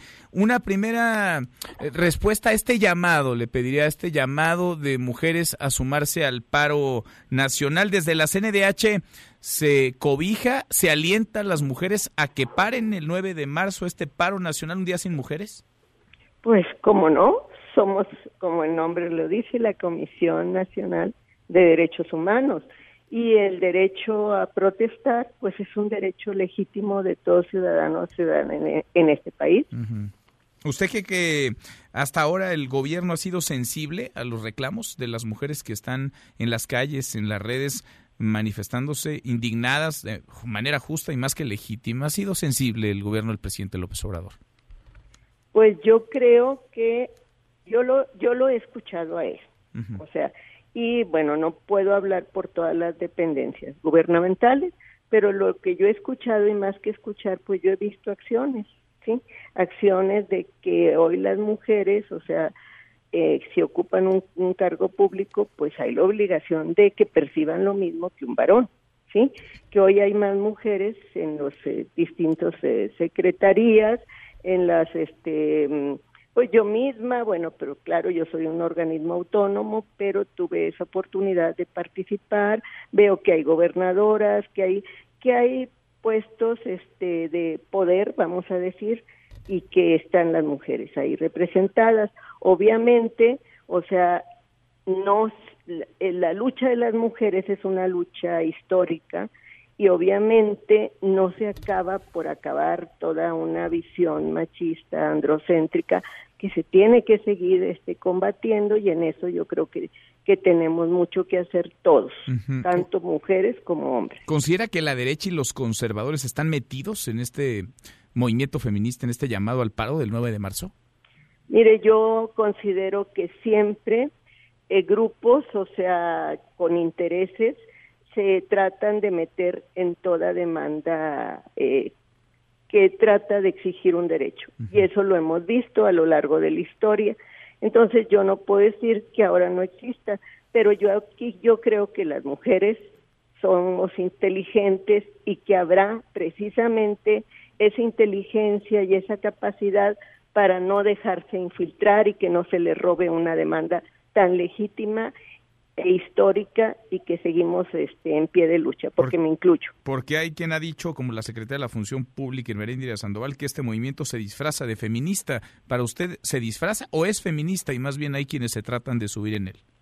Yo creo que es feminista y como le digo, todo movimiento eh, o toda lucha social, y se lo digo como víctima que he sido, se tratan de meter, de, de de manipular alguna situación, pero vuelvo a decir, se tiene la suficiente inteligencia por las mujeres que están durante años este, en defensa de sus demandas y yo creo que no lo van a permitir. No, no lo van a permitir. ¿Pediría mayor sensibilidad al gobierno? ¿O está bien con lo que han dicho hasta ahora en el gobierno federal, el presidente López Obrador? Todo es perfectible, ¿no? Eh, todo es perfectible y siempre, bueno, como comisión vamos a estar vigilantes de que haya esa sensibilidad porque es algo que por ley que y es un derecho humano el, derecho a protestar, el derecho a revisar cuando una mujer se queje eh, de, de, alguna violación a sus derechos. ¿Se ha reunido usted con mujeres, con colectivos que están participando en estas movilizaciones? Pues me he reunido con colectivos que me imagino que van a participar en estas movilizaciones, porque no los conozco a todos, pero sí, sí me he reunido con, colectivos. Sí, se ha reunido con colectivos feministas, particularmente eh, de este asunto, de este llamado, de esta protesta, de este momento que estamos viviendo como país, sí se ha reunido con estas mujeres. Claro, claro, porque son es un movimiento eh, no solo nacional, sino internacional, mm. ¿sí? Y lo el llamado al 9 de marzo, al paro del 9 de marzo, es un llamado a nivel internacional en el cual yo he, participado en otras ocasiones, porque nada más que, que se vea que no es una cuestión nacional únicamente, ¿sí? Y entonces sí me he reunido desde antes con, pues yo provengo de todas esas luchas sociales, incluida la lucha feminista. Bien. Ahora, se ha reunido con papás, con mamás de niñas y niños con cáncer, porque está el reclamo. Hoy estuvieron a las afueras del Palacio Nacional, han estado antes en el aeropuerto, en el Senado, han protestado, se han sentado a la mesa con autoridades, se han levantado de la misma. ¿Se ha reunido con ellos? Sí, o sea, bueno, se han reunido nuestros visitadores y están abiertas las puertas a reunirse con una servidora si creen que no se ha cumplido con lo que tenemos que cumplir, pero hemos estado haciendo incluso este pues recomendaciones, exhortos y hemos estado eh, vigilantes de que se otorgue eh, los medicamentos que en algunas instituciones de salud no se les han otorgado y estamos haciendo eso, ese llamado porque es un derecho eh, en la defensa al derecho a la salud. ¿Usted ve abasto o desabasto de medicamentos en el sector salud? Pues hay la información que tenemos que nosotros revisar de que exista ese desabasto en realidad o qué está sucediendo, porque también hay desvío de a veces de esos medicamentos. Y eso es muy, muy delicado porque aquí estaríamos hablando de corrupción. Platicaba yo hace unos minutos con Israel Rivas, él es papá de Dana, una pequeñita con cáncer. Desde hace meses, desde antes incluso de que el presidente López Obrador asumiera la presidencia, ellos han estado en las calles por el desabasto de medicamentos, dice, se ha incrementado en el actual gobierno. Ustedes, desde la CNDH, ¿tienen un panorama de si hay desabasto de medicinas en, en algunos hospitales, sobre todo para las niñas y los niños con cáncer? Bueno, en las quejas que hemos recibido, yo ya he mencionado que han sido de tres instituciones de el, el IMSS, el ISTE y de Pemex. Y en eso estamos, porque a nosotros no nos gusta emitir este recomendaciones o exhortos o pronunciamientos a la ligera. De lo que ya tenemos constatado es eso y, y eh, todo lo que se puede hacer público está en la página de la Comisión Nacional. ¿Usted ve manos de dirigentes de partidos o de partidos políticos en estos reclamos por el desabasto de medicinas para niñas y niños con cáncer? Bueno, eso no se lo podría decir. A mí lo que me interesa es que se acabe eso y si encontramos algo lo vamos a denunciar, vamos a hacer la recomendación, porque para mí yo me debo a las víctimas y yo lo que quiero es que esos niños reciban el medicamento que, que requiere. ¿Cuándo se podría emitir? Porque tienen, insisto, meses, mucho tiempo ya en las calles ya protestando. lo hemos estado haciendo. Es que no es de que se vaya a emitir algo ahorita apenas, ya lo hemos estado haciendo. ¿Ya emitieron alguna recomendación? Ya se han hecho recomendaciones, claro que sí, y por eso le... Por el tema del abasto y desabasto de medicinas en, niños con niñas en la página de la comisión se publica ahí y si hay algo. Es que no encontramos, no hay ninguna recomendación sobre el abasto o desabasto de medicamentos para niños con cáncer. Sí, sí, sí, sí, hemos hecho. Ha hecho, pronunciamientos, pero una recomendación de la ah, CNDH. Bueno, en, ese, en eso estamos trabajando precisamente para tener pruebas. No podemos nosotros hacer, eh, se tiene que seguir un curso de investigación, tener los elementos este, fidedignos. Sí. por eso le pregunto en cuánto tiempo, en, en cuánto tiempo pues podría manifestarse la CNDH. Esto se tiene que hacer tan pronto. No, aquí queremos acabar con la burocracia, con esa lentitud que imperaba y eso es lo que estamos. Pero sí también hacemos un llamado a la sociedad, a estos padres que si creen que algo no está funcionando, que se acerquen aquí y nosotros lo recibimos, revisamos este, que nos aporten datos y damos este seguimiento. Hoy estuvieron a las afueras del Palacio Nacional papás de niñas y niños con cáncer, pacientes eh, con VIH, eh, mujeres que están librando la batalla contra el cáncer de mama, que tienen mucha incertidumbre y muchas preguntas. ¿Hubo personal de la CNDH ahí para escucharlas? No sabría decirle, ahorita lo reviso porque eso eh, entenderá, la CNDH es, es, enorme, pero por eso también este, queremos que se acerquen. Eh, eh, que nosotros actuamos en algunos casos en los que nos damos cuenta de algo podemos actuar de una violación grave, de algo podemos actuar oficiosamente, pero en otros casos, o sea, no no lo no lo percibimos o algo y en ese momento por eso hacemos el llamado. Aquí están las puertas abiertas para todo mundo. Están las puertas abiertas para todo mundo. Ayer usted estuvo junto con el colectivo Eureka a las afueras del Palacio Nacional, pero pues las puertas no estuvieron abiertas para ustedes. ¿No lo recibió o sí el presidente bueno, López yo estoy hablando de la Comisión Nacional de Derechos Humanos eh, y por eso estuve ahí. Yo soy un organismo autónomo y que a la vez soy hermana de un desaparecido político. Ahora, lo que se hizo ahí yo era ir acompañando a a todos mis compañeros que, lo han sido durante muchos años porque están solicitando una audiencia, ¿sí? Con el, el presidente Andrés Manuel. Y a la vez yo también les anunciaba a la opinión pública que, está, que ya creamos una oficina especial para investigar precisamente los eh, casos de los desaparecidos de la guerra sucia y quería, bueno, que se enteraran de que tenemos esa facultad como, como comisión de investigar, de poder eh, citar a funcionarios y de ir este, pidiendo información de archivos, todo esto para ir para ir esclareciendo el caso de no solo de nuestros familiares, sino de todos aquellos este, ciudadanos que están en esa condición de desaparecidos políticos de esa época. Y bueno, este era también, o sea, ese llamado para porque las familias quieren que los escuche el presidente y lo que se hizo fue eh, hacer la solicitud de audiencia, entregarla y que se sellara de recibir. Bien, ¿y les dieron fecha? Este, se da un procedimiento, lo que se hace es que se da un folio y ahí es donde se uno puede ir checando en qué proceso va esa solicitud. ¿sí? Bien, de acuerdo. ¿Asume usted que la CNDH debe ser un contrapeso del gobierno federal? Yo asumo que la CNDH es un organismo que se debe a las víctimas. Si en un determinado momento vemos que algún funcionario del, del gobierno federal incurre en, en alguna violación, pues ahí lo vamos a señalar, ¿sí? Pero está hecha no para hacer un contrapeso, está hecha para atender a, las, a los ciudadanos y, y vigilar que se haga justicia. Hemos notado eh, un bajo perfil de la presidenta de la Comisión Nacional de los Derechos Humanos y de la propia institución en, en varios asuntos. ¿Es así o es un tema de percepción de algunos?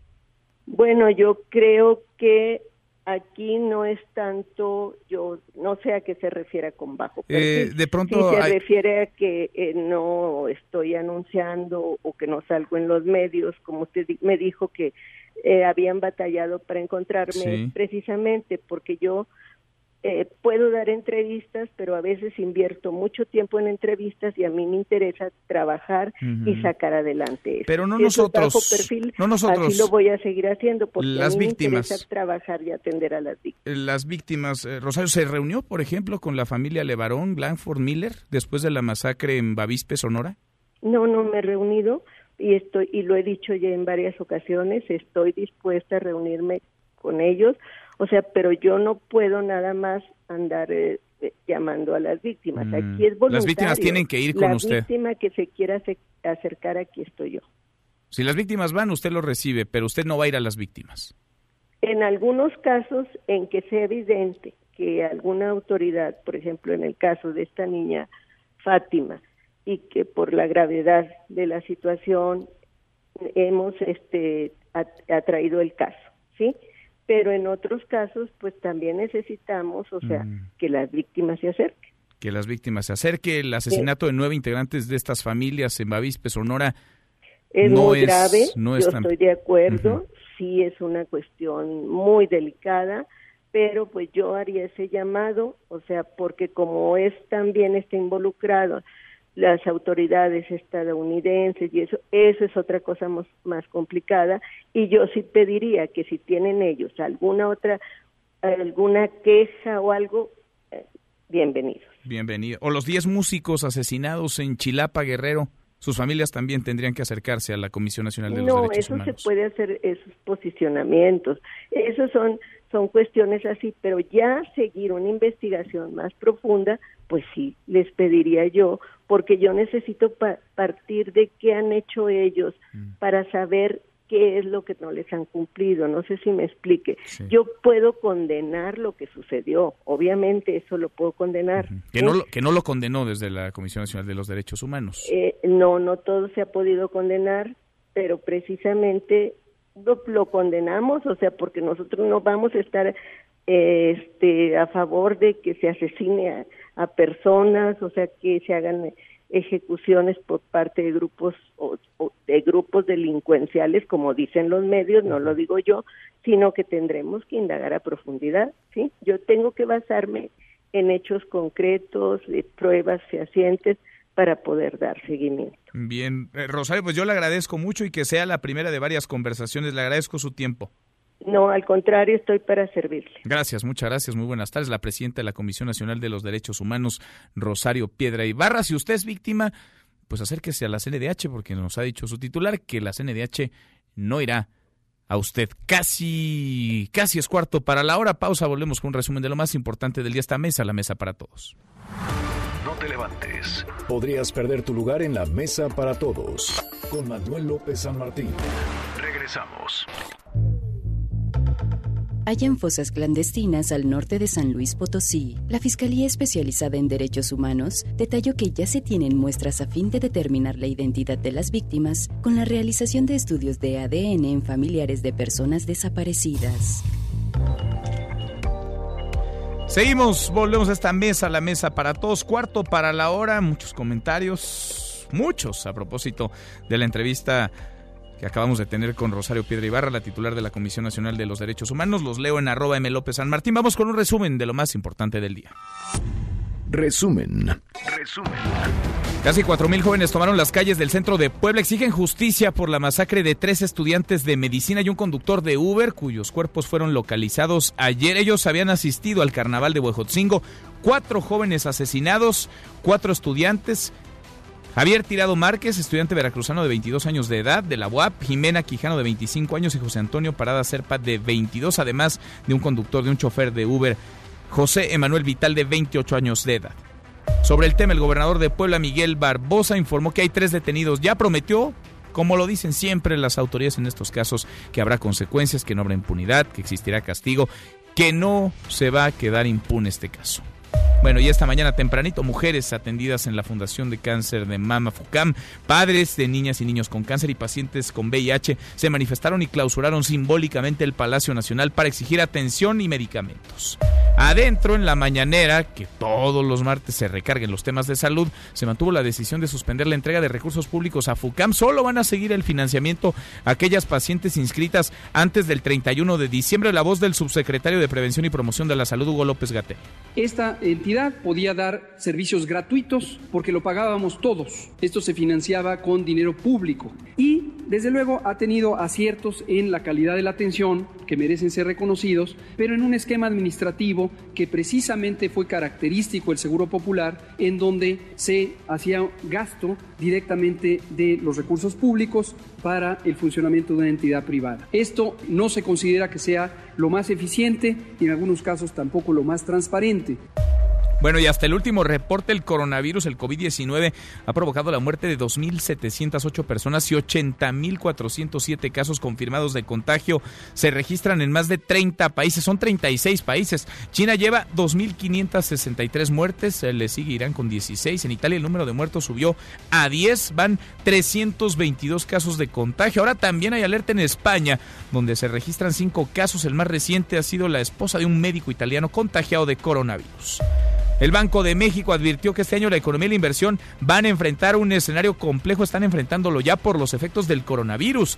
Este martes la Bolsa de Japón se sumó el desplome de los mercados. Ayer se cayeron las bolsas de prácticamente todo el mundo. El Nikkei cerró con una fuerte caída de 3.34%. Aquí en México, la Bolsa Mexicana de Valores, que ayer cerró con una caída de 2.2%, hoy se mantiene en terreno negativo, pierde 1.44%. Confirmado, la economía de México cayó el año pasado. Cayó en 2019, perdió 0.1%, su primera contracción en una década. Son cifras actualizadas del INEGI que confirman la estimación que se publicó en enero pasado. Hasta aquí el resumen con lo más importante del día.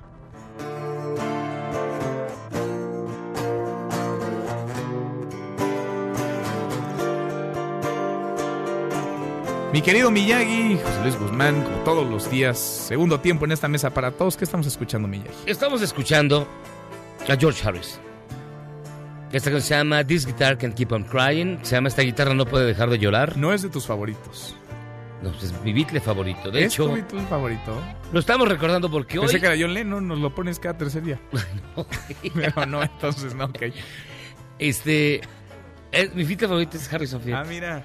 Él hoy es su cumpleaños. Él hubiese cumplido el día de hoy la fabulosa cantidad de 77 años. 77. Pero no llegó porque se murió a los 57.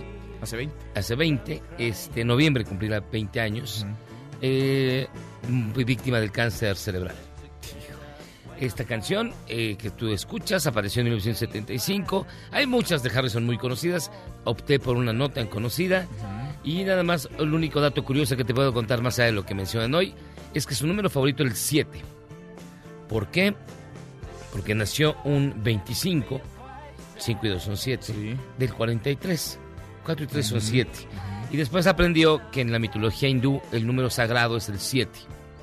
Entonces siempre lo sintió como una coincidencia muy particular y que él estaba destinado a lo que era. Y hoy cumpliría 77. Así es.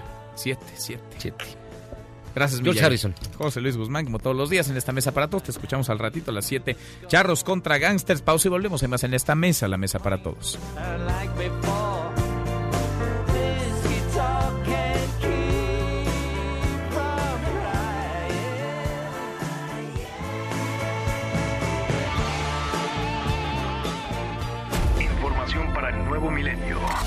Mesa para todos con Manuel López San Martín.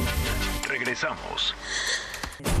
Más información y análisis en Mesa para todos con Manuel López San Martín.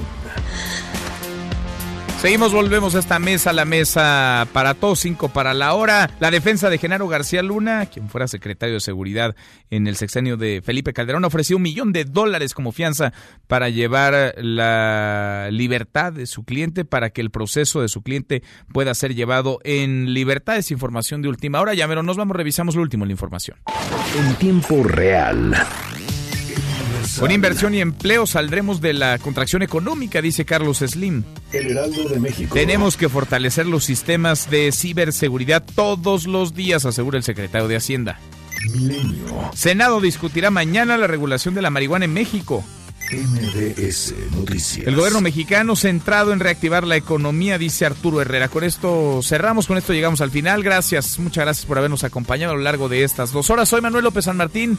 Se quedan con Nicolás Romay, Radio Marca Claro. Nos vemos al rato, 8 de la noche. Noticias República MX por ADN 40. Y aquí nos encontramos en esta mesa, la mesa para todos. Mañana, mañana que será miércoles. Pásela muy bien, ya casi es viernes. MBS Noticias presentó Mesa para Todos con Manuel López San Martín.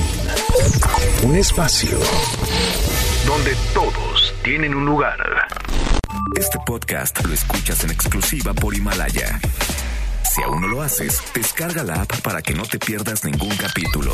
Himalaya.com